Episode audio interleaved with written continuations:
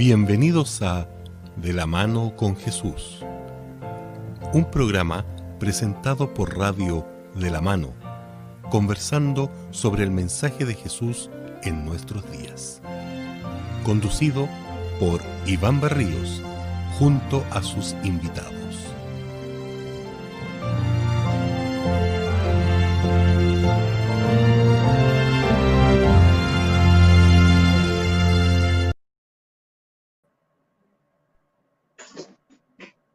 ¿Qué tal, muchachos? Hola, buenas tardes a todos. ¿Cómo estamos? Bien, aquí estamos. ¿Cómo estás tú, Iván? Ahí Yo, gracias a Dios. También. Bien, aquí está Nivaldo. Eso. Aquí estamos los tres nuevamente, junto a nuestros amigos. Y, junto a los ángeles que los podemos ver y al Espíritu Santo. Oh, media reunión. Buena. Amén, amén. qué bien. Y, y los, los que nos ven por las pantallas chicas, y nos escuchan por Radio de la Mano. Sí, un saludo también a nuestros auditores y a los que nos están acompañando en estos momentos en vivo y también a los que vuelven a ver en las transmisiones nuestro programa. Así que un saludo para todos y cuando puedan, tengan tiempo, háganos llegar también sus saludos y sus comentarios, que con gusto los estamos recibiendo. Y, que nos animan. Y nos animan, por Estamos solos. Así es. tenemos a Juanito y tenemos a Susana y tenemos a Delia generalmente. Muy bien, Iván. ¿Estás bien tú, Iván? Yo, gracias a Dios, estoy muy bien. Oye, alcanzo, alcanzo a ver en tu departamento una vista de Santiago, ¿no? ¿En qué piso estás tú ahora? Sí, mi señora, cuando nos vinimos, dijo, perdí la cordillera y aquí la tiene así más adelante, que estamos en el piso 16. Mira, Entonces, lo único que no quiero que haya un terremoto. Bien, Pero las vistas se ven mucho mejor de acá. Sí. Qué bien, ¿Y Hugo, cómo está la Florida? ¿Está bien? Bien, bastante calor hoy día. Sí, ah, bastante calor hoy. Eh, sí, no. Hoy día ya encendí el ventilador. Yo salí un ratito en la mañana nomás y de ahí ya todo el día en la casita trabajando. Sí, igual, el día fue trabajo arduo hoy día. Ya, ¿Y, tú, Hugo, tienes que ir a la oficina en la semana o estás todavía encerradito?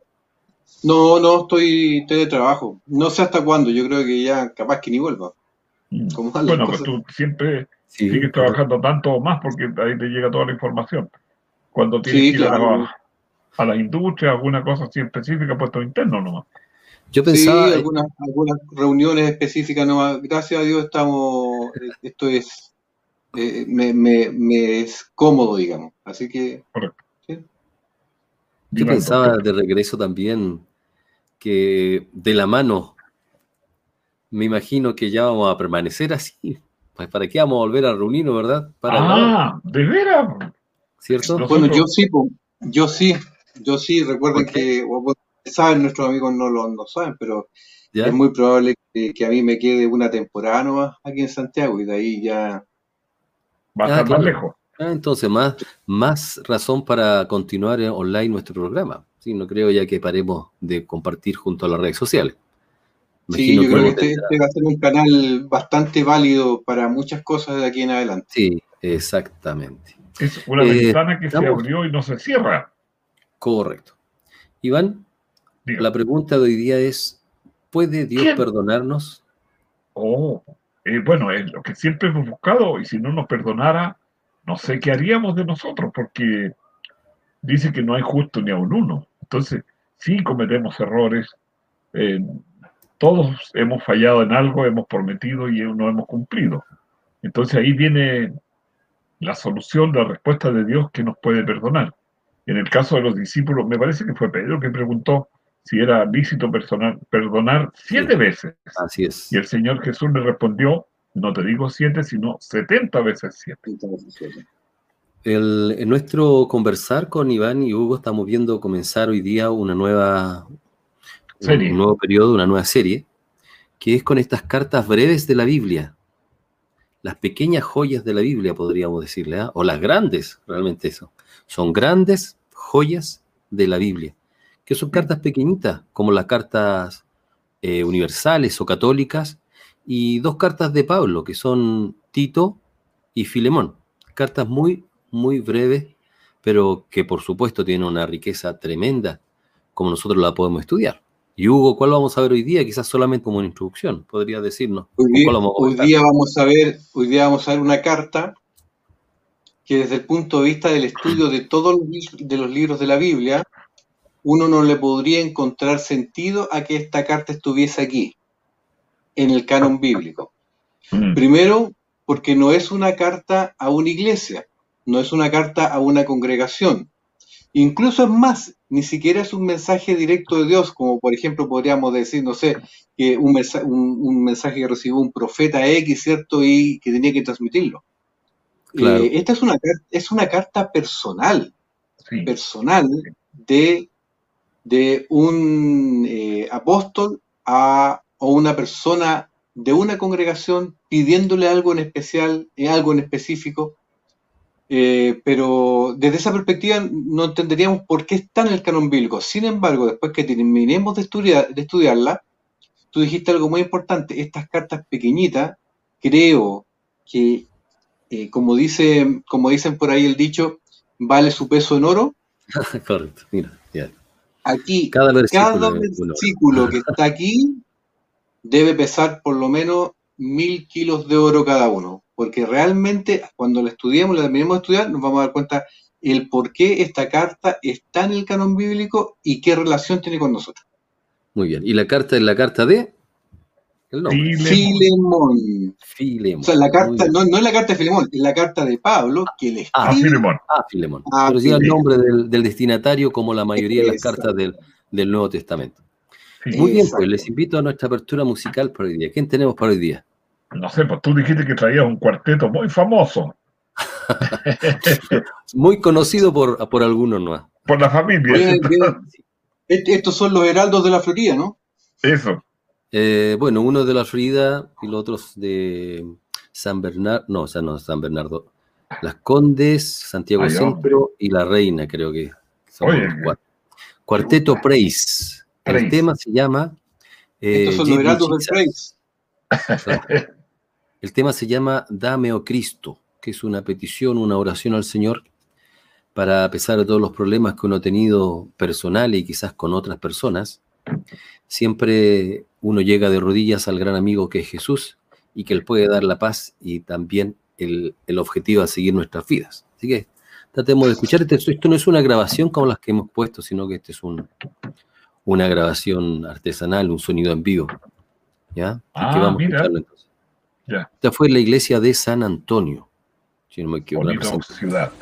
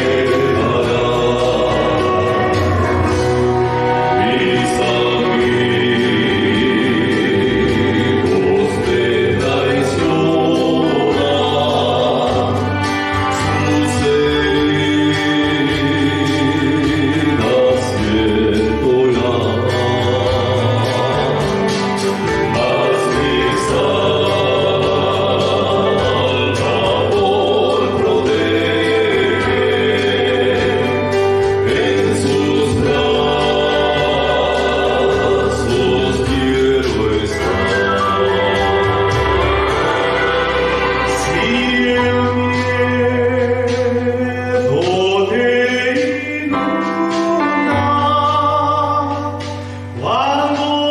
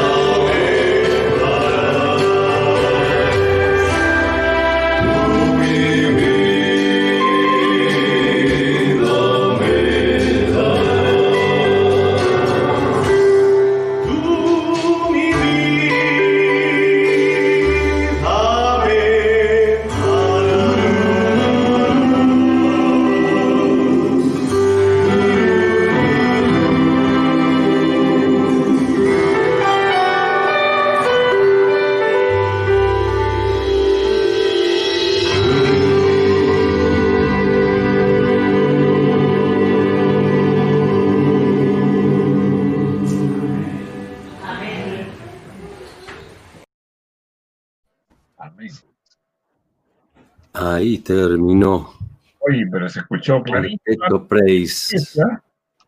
Sí, estamos bien.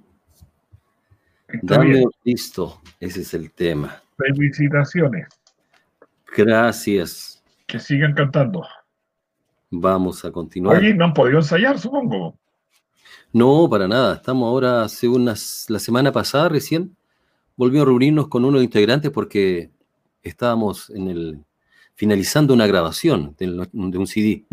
Y quedamos ahí inconcluso. Y después, casi de seis meses, lo estamos volviendo a retomar los últimos dos cantos que nos quedan. Así que estamos retomando eso, yo creo, y, pero difícil que vamos a cantar por lo menos este año, ¿verdad? De manera porque cantar con, con, mascarilla debe ser complicado. Ah, se pone más feo ¿no? Pequeña, grandes joyas de la vida. Ahí tienes un antipop, ahí tienes un antipop. Ah, tiene razón, pues mira, no nos van a salir los problemas las penas y las... Vas, a, tener que ocupar micrófonos mejores nomás, a lo mejor, de... Condensador, ah, todos ahí. exactamente, condensador. Bien, carta entonces, mis hermanos, carta a Filemón. Filemón. ¿Qué les parece, si ustedes estarían de acuerdo conmigo, que debido a que estas cartas son breves, comencemos con la lectura completa? Perfecto. Ya pues, démosle Leamos el nombre del Señor, la palabra de Dios. Claro, para que tratemos de...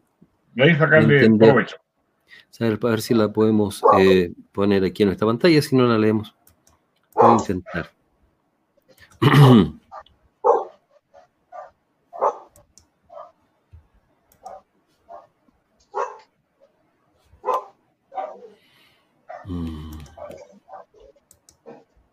Bueno.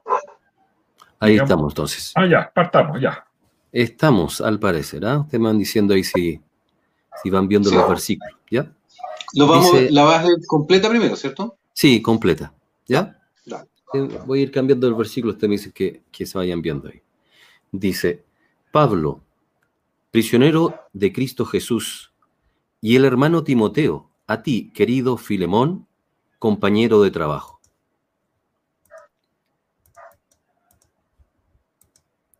A la hermana Apia, a Arquipo, nuestro compañero de lucha, y a la iglesia que se reúne en tu casa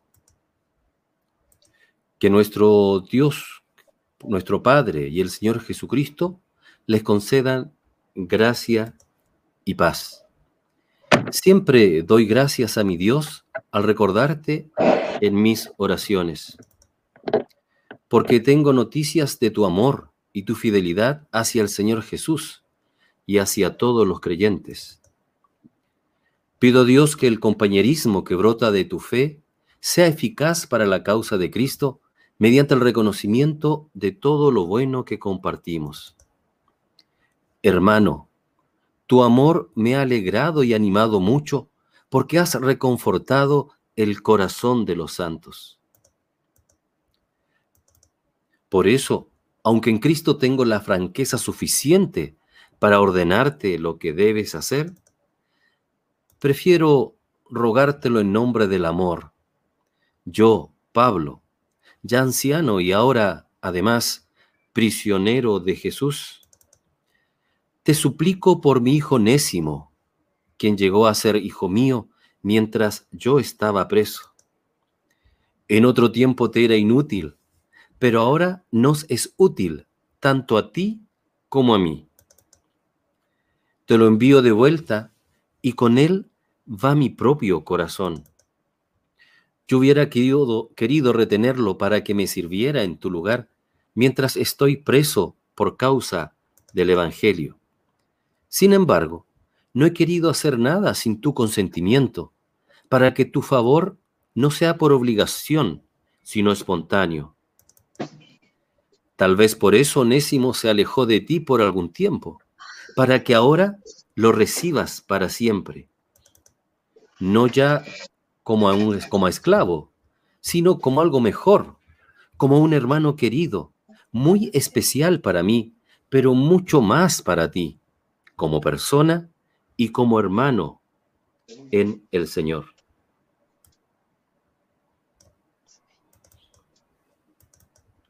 De modo que si me tienes por compañero, recíbelo como a mí mismo. Si te ha perjudicado o te debe algo, cárgalo a mi cuenta. Yo, Pablo, lo escribo de mi puño y letra. Te lo pagaré, por no decirte que tú mismo me debes lo que eres. Sí, hermano, que reciba yo de ti algún beneficio en el Señor.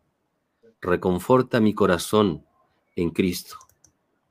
Te escribo confiado en tu obediencia, seguro de que harás aún más de lo que te pido. Además de eso, prepárame alojamiento, porque espero que Dios les conceda el tenerme otra vez con ustedes en respuesta a sus oraciones. Te mandan saludo Epafras, Epafras, mi compañero de cárcel en Cristo Jesús. Y también Marcos, Aristarco, Demas y Lucas, mis compañeros de trabajo. Que la gracia del Señor Jesucristo sea con su espíritu.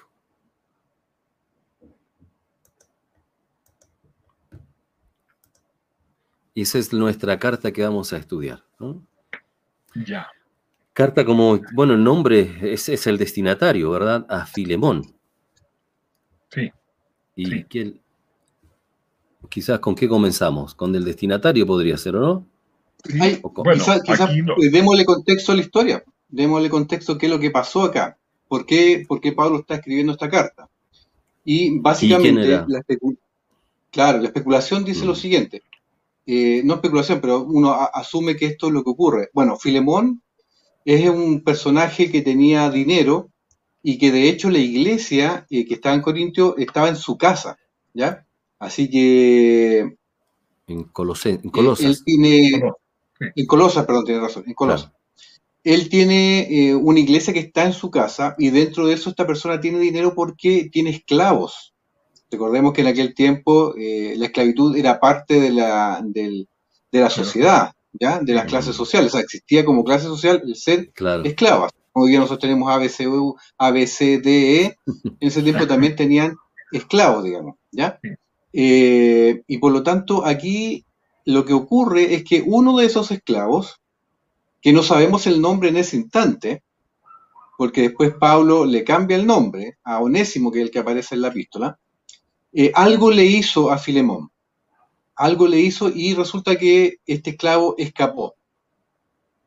Yo me imagino a, a, Filemón como de repente la mayoría de nosotros los cristianos, que cuando tenemos problemas con alguien, qué sé yo, como que eh, ya sí lo soporto porque es hermano iglesia, nomás, pero mejor no lo voy a hablar, no le voy a decir nada, si viene por la calle, yo cruzo la calle, no sé, para no tener problemas. Porque de hecho eh, podría fácilmente Filemón ir en, persecución de él, pero lo deja libre. Y el asunto es que en esta, en esta arrancar de, Filemón llega hasta Roma y se entera que Roma está, está prisionero Pablo, de hecho Pablo lo dice en la epístola, ¿cierto? Que está prisionero. Y eh, creo que él lo único que hace en un, en un lugar donde nadie lo conoce, en un lugar donde no tiene afecto, en un lugar donde va arrancando, yo creo que lo que hace es ir donde Pablo, porque Pablo era conocido para él, porque él que le había dado los estudios bíblicos a Filemón, el que le había tenido, tenido ayudado a tener esa iglesia ahí en su casa. Y ahí es donde se produce un gran cambio. Eh, por lo tanto, la historia nos demuestra que Dios guía, saca a, a, Onésimo desde, desde Filemón y lo lleva a donde Pablo, y ahí se produce un cambio, un cambio importante. Eso para tener el contexto general de, de lo que está pasando. ¿ya? Porque en la epístola después, después dice, dice varias cosas respecto a este tema de que algo le tiene que haber hecho, o algo le tiene que haber robado, claro. algo le tiene que haber quitado. Bueno, un, esclavo no tenía nada. Nada, no tenía dinero, y un viaje de Colosa a Roma en aquel tiempo, eh, mucho dinero. Entonces, como estamos especulando esta historia, aunque ya sabemos el centro que el contenido de esta carta, seguramente le pudo haber robado el dinero suficiente para el viaje hasta Roma. Mira. Porque él al eh, parecer se convierte al cristianismo, como dice Pablo aquí, su hijo espiritual, mediante ese contacto que tuvo ahí en, la cárcel. Bueno, y Pablo no lo he mencionado, estaba en la cárcel, pero él no era un delincuente, estimado auditorio, usted sabe, ¿verdad?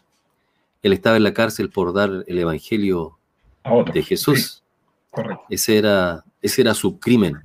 Mira, quería recordar una cosa que es fundamental acá.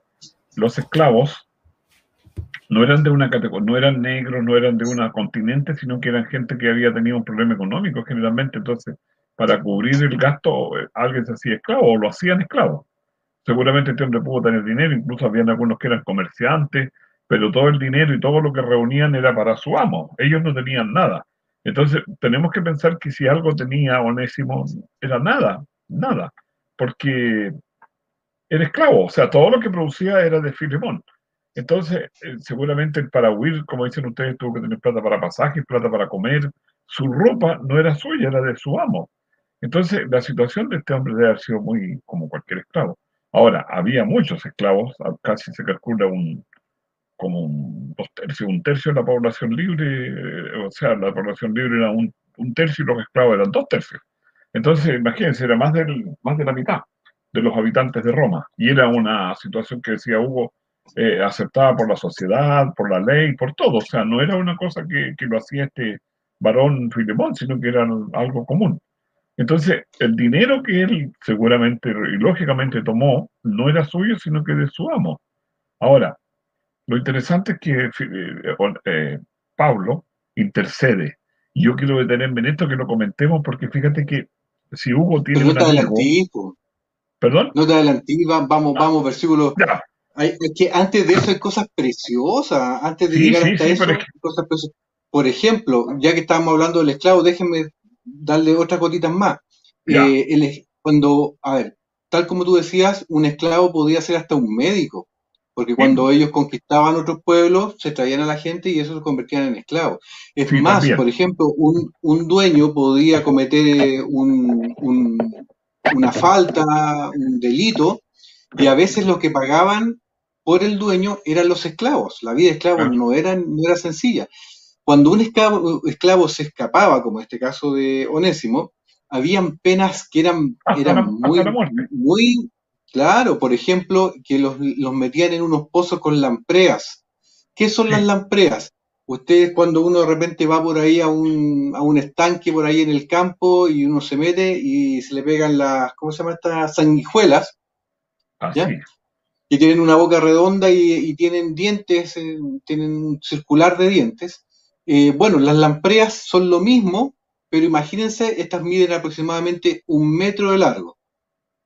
Así que los metían en esos pozos y pues, como castigo los hacían morir ahí porque las lampreas empezaban a, comerse toda, todo su, su, cuerpo. Así que ser esclavo no era ninguna gracia, ninguna gracia, aunque podía ser profesional y aún así poder ser esclavo. Oye, eh, es que, mira, el versículo 1 al 3 hay, algo que, me, quiero destacar, porque una de las cosas que siempre se ha dicho de los evangelios es que los evangelios siempre han hecho igualdad de personas. Esta carta en particular muestra eso.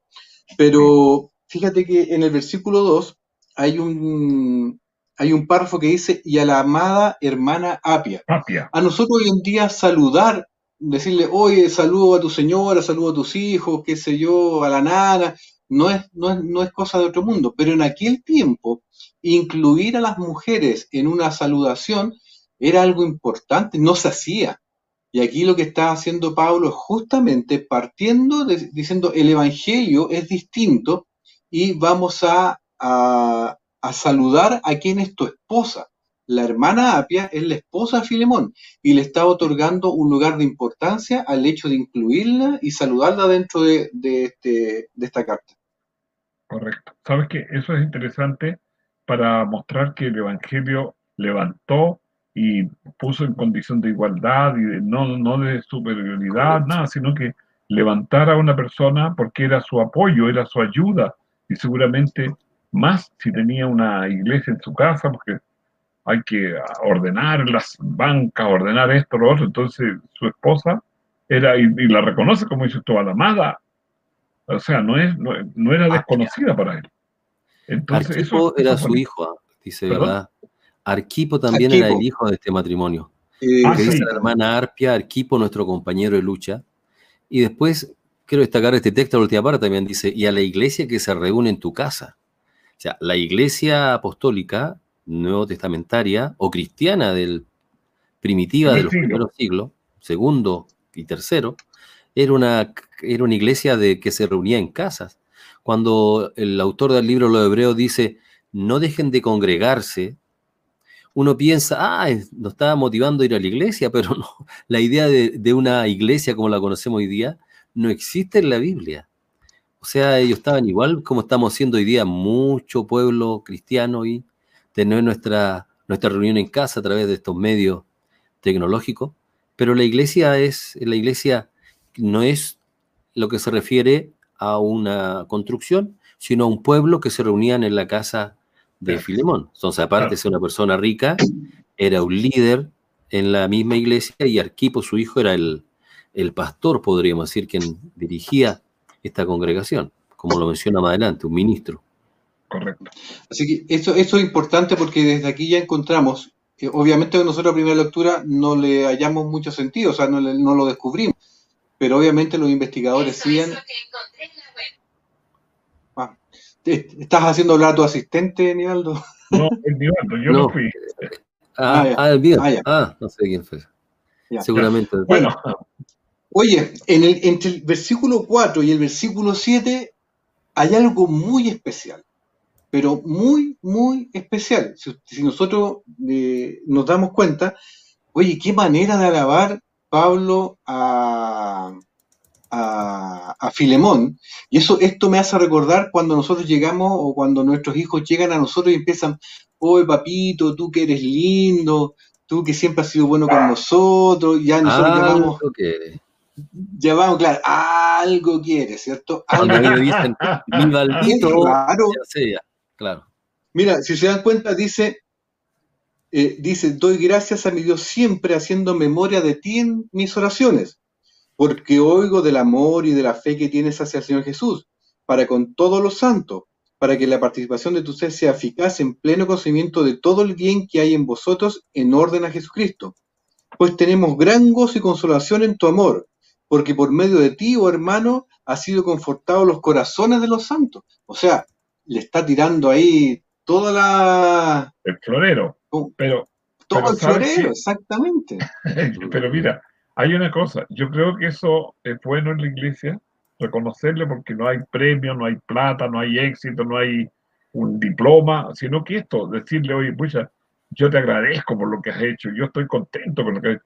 Yo, por ejemplo, como digo, siento gratitud porque, por ejemplo, este mismo programa nos ha hecho ya llevar tanto tiempo juntos que uno aprende a querer y dice, pucha, Hugo tiene esta cualidad, tiene esta, condición, entonces que se lo digan es rico, es bueno, es bonito. Filemón 1.7 leías tú y dice, porque ha reconfortado el corazón de los santos. Quizás eh, hay, algún auditor, un amigo católico o que ha tenido alguna connotación, ¿verdad? Cuando escuchamos este término, el, católico lo, lo, diferencia de otra manera. Ha reconfortado el corazón de los santos, porque la Iglesia Católica controla a veces o las buenas obras que nosotros hacemos, Mm. lo usan los santos para llevarla ante el Dios. Pero esta se refiere a los santos como los miembros de la iglesia. O sea, a la congregación. A la congregación, exactamente. Ha reconfortado el corazón de, todos los presentes. Correcto.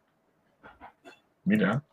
Eh, Ahora, bueno, a, mí, a mí. Y antes, Hugo, mira, antes de entrar a, la conversación, Hugo, porque tú mm. estás mencionando esto de, de toda la introducción que hace. La carta que, esta carta en aquellos tiempos no, no eran cartas que, por supuesto, ¿verdad? Usted sabe, no, no, no se mandaban por un medio impersonal, eran mandadas a mano. Y el que llevó esta carta era el mismo Onésimo. Pero iba con alguien. A mí se me olvidó el nombre, pero sí, mandó... Ah, eh, no recuerdo, Aristarco creo que era. Aristarco, sí. ¿Ah? Ya. Sí. Aristarco y Onésimo, entonces, cuando llega Onésimo, ya imagino que ahí la cosa se puso tensa inmediatamente, porque llegaba Filemón y Filemón, y esta carta, aunque es una carta personal, se leyó en público, porque habla de los santos y al final se despide a todos. Entonces, o la leyó en la iglesia, en la iglesia, en, una la en, la, iglesia, me imagino que tuvo una lectura personal, primero Filemón, y ahí se dio cuenta cómo, cómo hizo eso, este trabajo el apóstol Pablo. Es justamente es que es por esa razón es por esa misma razón, es que yo creo que lo que está acá, sin dejar de, o sea, sin que, sin que Pablo mienta, porque obviamente el hecho de que no haya perseguido a Onésimo ya habla de que él no mm, quiso tener problemas con este esclavo, ¿ya? O sea, Filemón era un hombre de corazón cristiano, eso. Pero yo, yo encuentro de verdad que lo que está escrito aquí tiene un sentido, tiene sentido de ablandar el corazón ah, de Filemón ante cualquier circunstancia. O recordarle, por lo menos.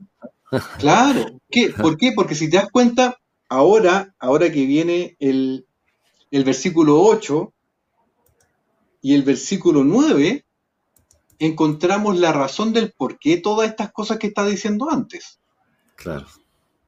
¿Ya? Recordemos que esa sociedad no era una sociedad muy amorosa, ¿ya? No era una sociedad, ¿cierto? Que como nosotros hoy en día hay en Locaña que nos damos abrazos, ¿cómo están? ¿no? La iglesia donde asistimos nosotros en Locaña. Claro, no tan amorosa, ¿ya? Eh, y fíjense lo que dice, versículo 8, tú lo pusiste ahí, mira. Por eso, o sea, después de todo lo que le dice, por eso, aunque en Cristo tengo la franqueza suficiente para ordenarte lo que debes hacer, dice, ahora dice, el 9 dice, prefiero rogártelo en nombre del amor. Y fíjate ahora, ya había todo un rosario, ya había todo un rosario, y mira las palabras que ocupa, pero las sacaste, ahí sí. Dice, yo Pablo ahora, Disculpa. anciano. Dice, yo anciano, y ahora además, ¿qué cosa? Prisionero. Prisionero. O sea, ya le está diciendo que le va a pedir algo y que se lo está pidiendo, ah, dice, yo te lo podría ordenar, pero prefiero hacértelo por amor, ¿cierto? Eh, y además considera que yo ya estoy viejito y que además estoy en la cárcel. Dame, dame una alegría. eso... Me encanta este el, liderazgo de Pablo, o sea, es tremendo, porque tal como dice Hugo, e, era el apóstol, era el líder de la iglesia cristiana en aquel tiempo. Él tenía todo el derecho, como aquí bien lo hace presente, decirle, mira, yo podría darte la orden, recíbelo, y punto. Pero él dice en el versículo 8, decía, pero aunque Cristo tengo la, la humildad para simplemente, aunque tengo la fuerza, la autoridad para ordenarte lo que tienes que hacer, mira, prefiero rogártelo. Te lo pido. Cuando uno busca éxito en este mundo y cree que el líder es el que tiene más gente para mandar, en la Biblia el líder es el que tiene más gente para quien lavarle los pies. El liderazgo de la Biblia es un liderazgo servicio. Y aquí veo a Pablo tremendo, ¿verdad? Como está recalcando Hugo. Él tenía todo el derecho de pedirlo, pero le, ruega en nombre del amor y, y, él poniéndose humilde, buscando otras cosas más que su propia autoridad o liderazgo, dice, mira, porque soy anciano y además estoy siendo prisionero, y además en nombre del amor, del, del ágape, ese amor que, que hay en la, iglesia cristiana. Por eso te lo ruego, aunque tenía toda la autoridad para decirle, mira, recíbelo, y, punto. Oye, una cosa que importa acá bueno, pero hasta, hasta, esta hora yo me imagino que Filemón no tenía idea de qué le estaba hablando o qué le iba a solicitar, pero sí, con todas estas palabras, obviamente no le iba a quedar otra alternativa, obviamente, por supuesto, pídeme lo que quieras, Pablo. Si ellos estaban en una conversación así frente a frente. Y ahora el versículo 11, perdón, el versículo 10 le dice cuál es el motivo de la carta que le está, le está enviando. Mm. ¿La vas a poner ahí? Sí, fíjense ya. Ya. Dice el versículo dice, te ruego en, favor de mi hijo onésimo, a quien engendré mis presiones. Mm. ¿Ya? Tú tienes la nueva versión internacional ahí, ¿cierto? Dice, te suplico por mi hijo Onésimo, quien llegó a ser mi hijo mientras yo estaba preso. O sea, yo me imagino que si Onésimo no lleva la carta, sino que lo lleva otra persona, y se la entrega primero a Filemón, y recibe este, esta instrucción donde dice, te ruego en favor de mi hijo Onésimo, a quien engendré mis prisiones. ¿cierto? Y el versículo 11 le dice, yo sé quién es Onésimo y tú sabes quién es Onésimo. Porque dice, el versículo 11 dice, el cual en otro tiempo te fue inútil, pero ahora me, es útil a ti y me es útil a mí. O sea, eh, a ambos nos es útil. Por eso te ruego, eh, permítanme imaginarme un poquitito más. Yo creo que esta carta no la llevó Onésimo. O sea, Onésimo fue, pero Onésimo se quedó esperando la respuesta de Filemón. a ver qué pasa. Yo me imagino a Filemón Claro, yo me imagino a Filemón leyendo esta carta, primero todas esas cosas hermosas que habló de él, y este anciano pidiéndole misericordia, y me imagino después cuando va leyendo por quién está pidiendo Pablo, de repente no sé si le habrá cambiado la cara, no le habrá cambiado la cara.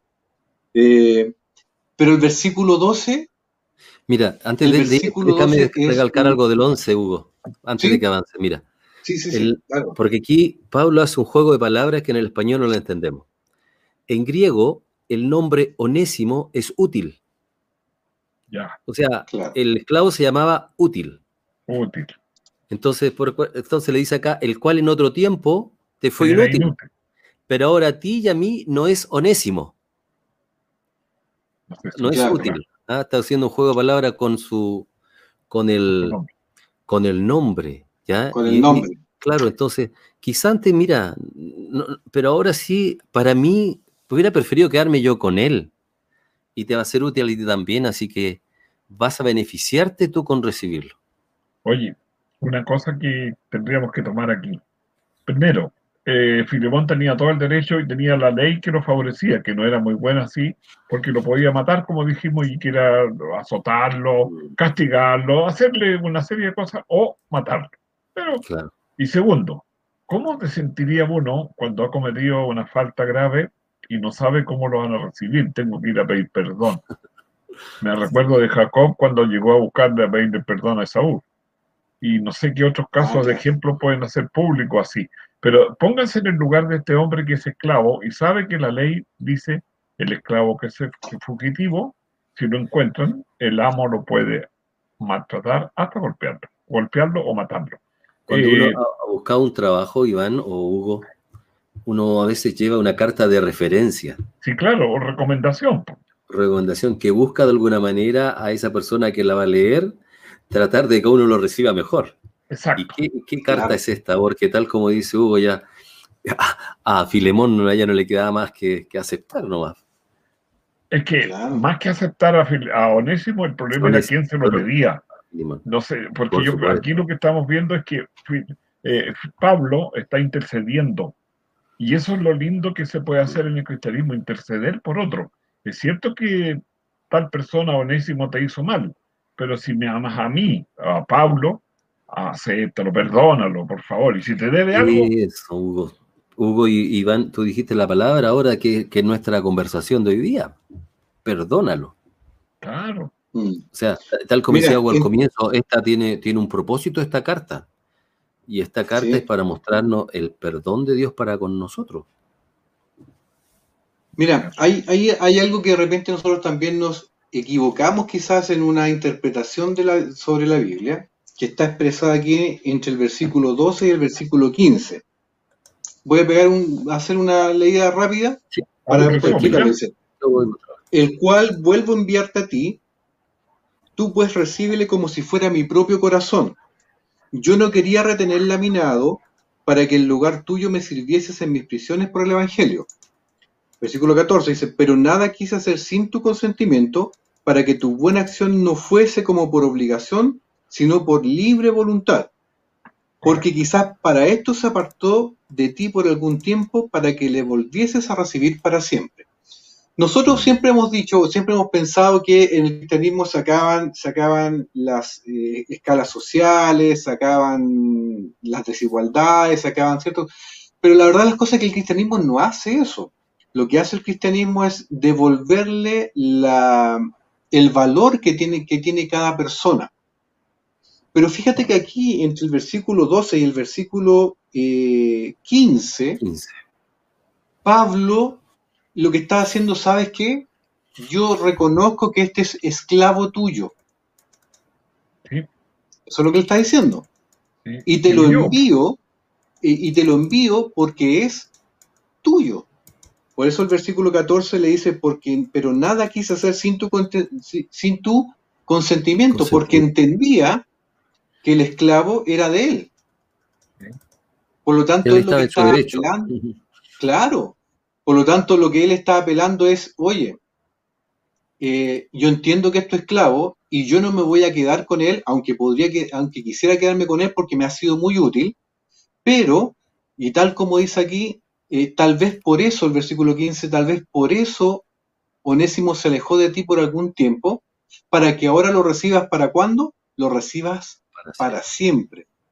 Entonces, pregunto yo, Pablo eh, votó la barrera eh, social que existía en ese instante?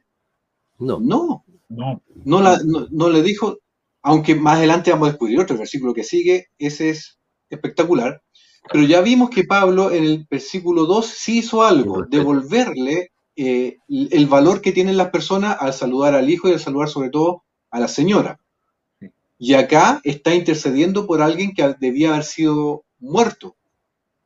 ¿Ya? Sí. Eh, y se le dice, y te lo devuelvo porque eh, es tuyo. Y tú tienes que saber qué es lo que vas a hacer con él. Pero yo te mando para que lo recibas para siempre. Permite recalcar de este texto también la soberanía de Dios de nuestras vidas. Que Dios es el que está dirigiendo cada día de nuestras existencias. Todas las cosas, ¿verdad? Los que aman al Señor les ayudan a bien. Quizás el que se le escape un esclavo, como bien decíamos en, aquella, en aquella sociedad, era una pérdida terrible. ¿verdad? Y, si era un esclavo tan querido como Anésimo, me imagino que él se afectó, fue algo negativo, algo triste, una pena, un dolor. Pero aquí nuevamente vuelve a decir eh, Pablo que para un cristiano todo está, todo tiene un propósito.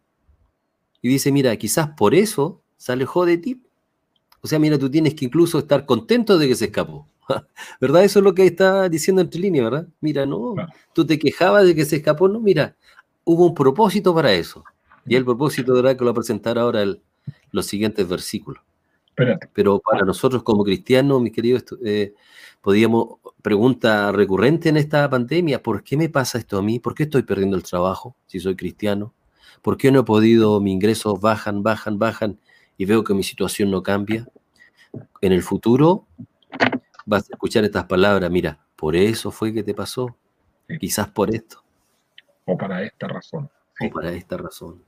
Mira, es interesante porque a veces a nosotros nos es fácil cuando vamos para arriba. Me, suben el sueldo, me nombran jefe, me, recortan el horario, pero cuando una cosa no va bien, he estado pensando estos días, no me acuerdo por qué fue, leí por ahí a alguien que escuché algo que era un cristiano que se fue a la primera, una, una guerra mundial, no sé si la primera o la segunda, no me acuerdo, y se convirtió en chofer de una ambulancia. Y trabajando en eso le llegó una bomba y le cortó las dos piernas. Entonces, el tipo, claro, pero soy cristiano, vine a colaborar, no estoy disparando y me cortan las piernas una bala o un arma eh, enemiga. Entonces, sigo siendo cristiano, me olvido que Dios me estaba protegiendo, qué sé yo, entonces, eh, sí, eh, ahora, Onésimo no sabía lo que venía o cuál era la solución que le iba a dar, porque Pablo tampoco, él esperaba que lo perdonaran y como dicen ustedes, que lo reintegrara, y ahora no iba a ser como un esclavo, sino que un hermano esclavo al cual le iba a ser útil más que antes, porque ahora lo iba a hacer con amor, Onésimo, se sabía perdonado, sabía si, si Filemón se portaba correctamente, lo iba a recibir, pero el trato iba a ser de hermanos, de amigos, de, de igual a igual. Yo respeto a mi jefe, hemos tenido un jefe cristiano, pero nos trata mejor, pero igual tenemos que cumplir el turno y hacer toda la pega que nos toca, ¿o no? ¿Tú puedes, poner el versículo 16? Porque este versículo 16, este versículo 16 contiene, contiene lo que muchas personas no han descubierto eh, de esta historia. Dice, quedamos el 15 diciendo para que lo recibieses para siempre, ¿cierto? Dice, ya no como esclavo, sino como algo mejor, como a un hermano querido, muy especial para mí, pero mucho más para ti como persona y como hermano en el Señor. Y cuando nosotros leemos esto, decimos, ah, le está diciendo ya, sí, recíbelo y, y quiérelo, ahora ya es un hermano, a lo mejor antes ni siquiera se había convertido, ahora ya se convirtió, ¿cierto? De acuerdo a lo que dijo Pablo. Pero esta expresión que está aquí, eh, ya no como esclavo, sino como algo mejor, y, me voy a saltar lo que sigue, pero porque después dice, eh, más para ti como persona y como hermano en el Señor. Los esclavos no tenían la, calidad de persona. Por lo tanto, cuando le está diciendo, o lo que le está diciendo a Pablo ahora, es que le dé la libertad. Lo que le está pidiendo finalmente Pablo a Filemón es que a este, a este inútil que se, le, que se le escapó de su, de su casa, llegó a los pies de, de, Pablo, se convirtió al Señor, ahora se transformó en útil y ahora él lo que, le está, lo que le está pidiendo Pablo es hazlo libre, y la ceremonia de libertad era muy interesante y muy bonita en, Roma, porque iban delante de un juez en un estrado, se ponía uno, eh, eh, digamos, dándole un, costado al juez, frente a frente, el, amo y el siervo, y el, el amo pescaba una vara y le pegaba en la cabeza y le decía, sé libre. Y de esa forma se entregaba la libertad. Y Pablo aquí lo que está haciendo directamente con Filemón y con Onésimo es diciéndole, hazlo libre. Lo que te estoy pidiendo en el fondo no es solo que lo recibas, no es solo que lo perdones, sino que hazlo libre. Y eso nos va a dar un pin muy importante para, la conclusión final de, todo este libro. Así que este, este versículo 16 encierra algo que a veces no, no alcanzamos a captarlo en la lectura simple, pero aquí lo que le está pidiendo Pablo derechamente a Filemón es que le dé la libertad, le otorgue la libertad y que él deje de ser. Quizás hace medio año atrás él era tu esclavo y arrancó de ti y te robó y todo, y ahora te lo devuelvo para que lo dejes libre. Es impresionante lo que está haciendo Pablo aquí. Oye, pero eso lo interesante era que a muchos esclavos que tenían buenos amos, finalmente no se iban. Y yo creo que si pasó esto lindo, vamos a encontrar a Filemón y a Onésimo, pero yo creo que, como dices tú, esta ceremonia que era la libertad libre, ahora te puedes ir sin que haya cometido ninguna falta y la sociedad te deja libre, yo creo que eh, Filimón y Onésimo se dieron un abrazo, se dieron un motivo de perdonarse a, mutuamente porque Filemón lo perdonó y Onésimo reconoció, pero normalmente los buenos amos, los buenos patrones, los buenos dueños, muchas veces recibían la respuesta, no me voy, no me quiero ir, voy a ser tu esclavo voluntario en el fondo, un liberto. ¿Tenía la, obligación eh, Filemón de perdonarlo? No. El deber más que obligación, yo creo, como cristiano, porque... Claro, no, ni siquiera eso porque Pablo, perdón, es que ni siquiera eso porque Pablo, Pablo reconocía ese estatus social, por algo se lo devolvió. Y, de hecho era una, algo de la sociedad, no era de, no era de alguno, era muy, un alto porcentaje. Ahora, lo que Pablo está haciendo es apelar a, Filemón para que haga... Lo que, lo que había hecho Onésimo era un crimen. Sí. Era un criminal o un delincuente, podríamos decir, ¿verdad? Era, algo contra la ley. Entonces Pablo estaba colocando ahí, por eso coloca toda su, autoridad para rogarle y pedirle este favor. Ahora, ahora, del 17 al 21. Ya. Déjame entrar en, esto del, perdón antes de, ir ahí. Eh, porque el, cuando Dios nos perdona, también nosotros no tenemos ninguna atribución para Ningún mérito. Ningún mérito. Y Dios nos perdona totalmente, sabiendo inclusive que vamos a seguir pecando y a veces pecando en el mismo, en el mismo pecado, o más todavía. Es decir, por eso, estimado auditorio, yo creo que usted está pensando, igual que nosotros, que esta carta nos habla directamente cómo Dios, eh, teniendo todo para no perdonarnos, nos perdona, nos perdona ampliamente, ampliamente, y ha pagado todo para que nosotros podamos tener esa salvación. que no merecemos, que es lo que merecemos lo mismo que Onésimo, un castigo.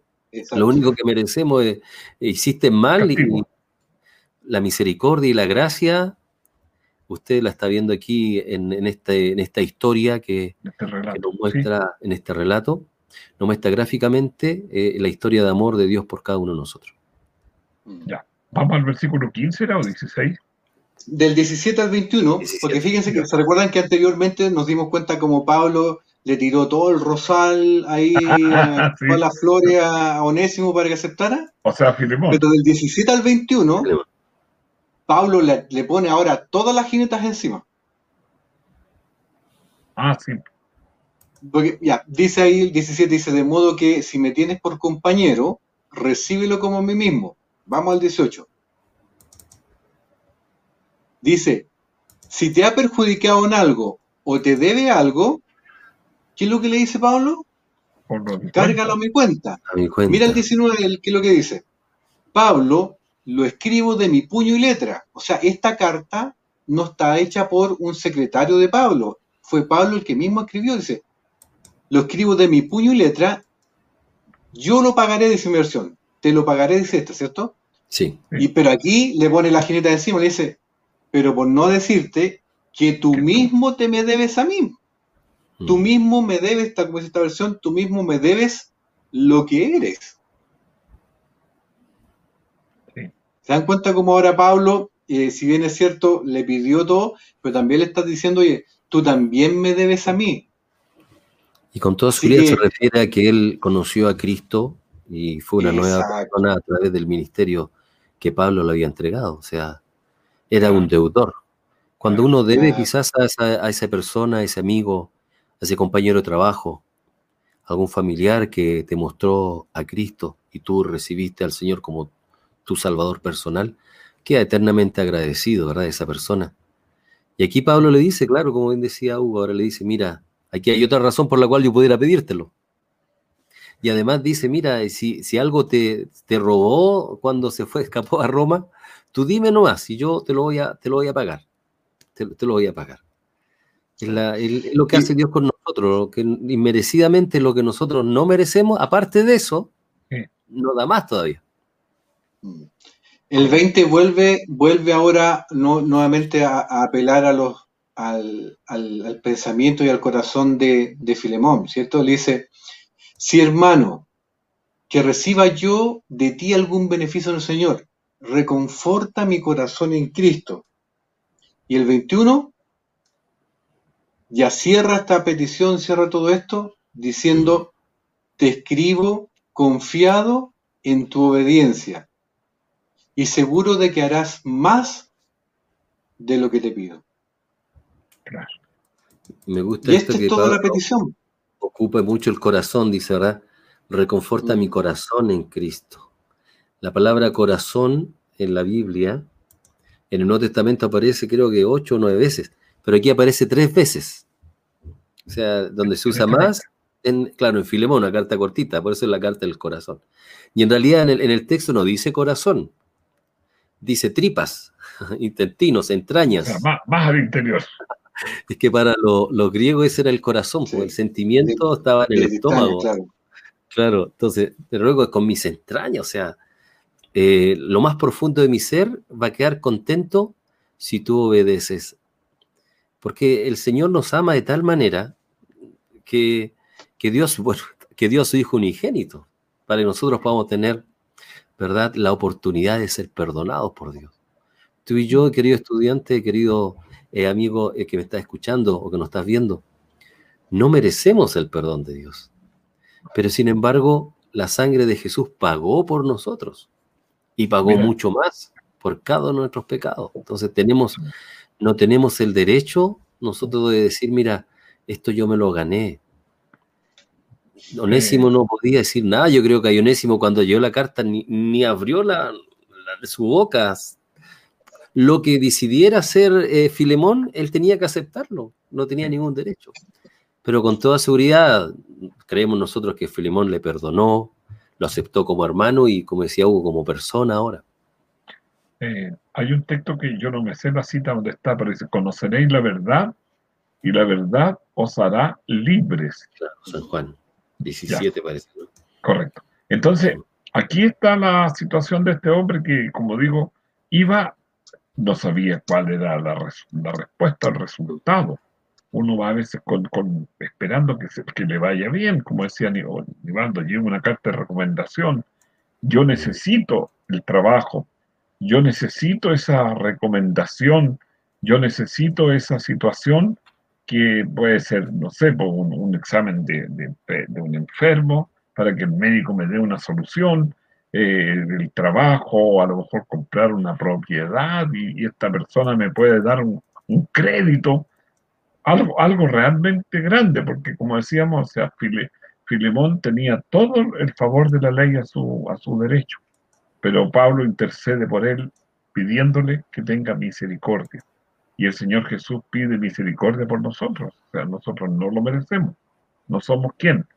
Pero tampoco es por, sino por gracia, por regalo, por una situación dada que no la merecemos, pero sí creemos que la misericordia de Dios alcanza para nuestro pecado, para nuestro error, que en el caso de Onésimo fue la huida, en el caso de Onésimo fue tomar algunas cosas que no eran de él, y que estaban contra la ley, a veces nosotros podemos también faltar alguna ley terrenal a la esposa, al esposo, al hijo, al amigo, no sé, o sea, hay tantas situaciones que pueden verse aquí y, compararse con esta vida.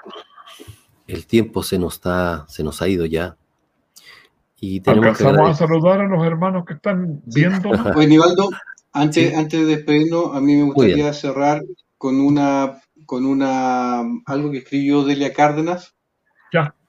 Dice en las redes sociales hay bastante gente que se quejan de Dios, se preguntan por qué Dios permite tanta maldad, cuando se supone que Dios es amor.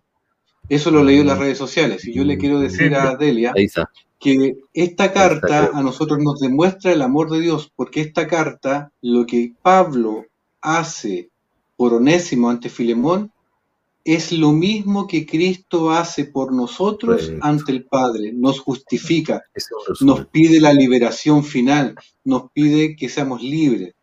Yo lo que le recomendaría a Delia, las redes sociales uno encuentra de mucho. La gente que no conoce la Biblia no conoce del amor de Dios.